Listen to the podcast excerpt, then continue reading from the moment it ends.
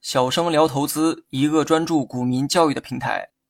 今天呢，咱们来讲一下什么是威廉指标。今天要学的这个指标啊，非常简单。我决定呢，只用一期内容就把它给搞定。这个指标在软件中用字母 WR 显示，它的中文名字叫做威廉指标。具体长相呢，大家可以看一下文稿中的图片。指标看似呢非常简陋，但实际上也的确是这样。它呢既没有丰富的表现形式，背后也没有复杂的算法。可能呢也正因为指标过于简单。导致他想表达的内容啊也很直观，就像直男一样，说什么就是什么。从图中可以看出，指标呢只有两条线，分别是白线和黄线。两条线的走势啊高度一致，线条重合的时间呢非常多。这也意味着你参考哪一条线变得没那么重要。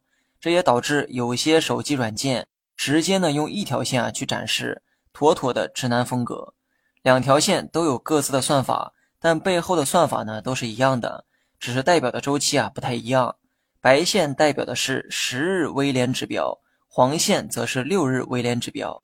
那么咱们呢先来看一下白线背后的算法，白线等于括号十日内的最高价减去收盘价除以括号十日内的最高价减去十日内的最低价，最后 cos 乘上一百。那么算法呢非常简单，接下来啊用人话解释一遍。算法呢都来自股价，这一点啊跟多数指标一样，十日内的最高价就是十天内股价出现过的最高价格，十日内的最低价就是十天内股价出现过的最低价。至于收盘价是指股价当天的收盘价，也就是第十天的收盘价。大家呢对着文稿啊看几遍就能加深理解。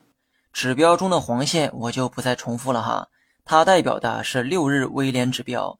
把刚才公式中的时间周期啊换成六天即可，剩下呢都是一样的。大家呢可以看一下图片中的左上角，也就是数据的那个位置，上面写着 WR（ 括号十六二十八十），前面的十和六就代表两条线的算法周期，也就是十天和六天。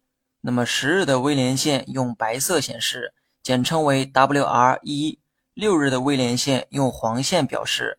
那么简称为 WR 二，这些呢图片中啊都有展示哈，大家呢看完啊就能明白。前面的括号内写着十六、二十、八十，前面的俩数字都是关于两条线的算法，而后面的二十和八十其实呢是指标波动的一个上下限。其实威廉指标的波动范围啊是零到一百，不过它和 KDJ 指标非常的类似，也有超买和超卖区间。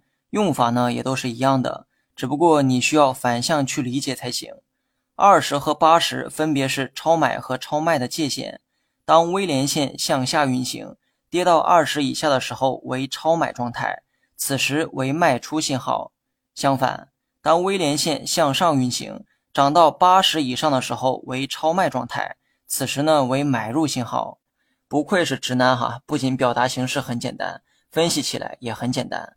至于两条线，你参考哪一个都可以，因为二者的周期呢非常接近，参考哪一个都无所谓。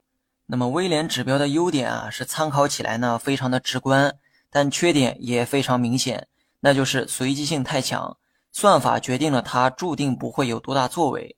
算法中的各个因素也非常简单，主要涉及到股价的最高价、最低价和收盘价，而且取值范围呢也非常短。也就是十天和六天两个周期，所以该指标是绝对意义上的短线指标。短线呢是很多新手啊最喜欢干的事儿，但短线也意味着股价波动的随机性非常高。对于表达股价短线的指标来说，它的可靠性也就变得没那么强。威廉指标的意义啊在于辅助，也就是在其他指标的基础之上进行辅助参考。比如其他指标呢发出了积极的买入信号。如果此时威廉指标也有同样的信号，那它就起到了锦上添花的作用。但如果只用它作为唯一的买卖依据，相信我，你早晚会崩溃。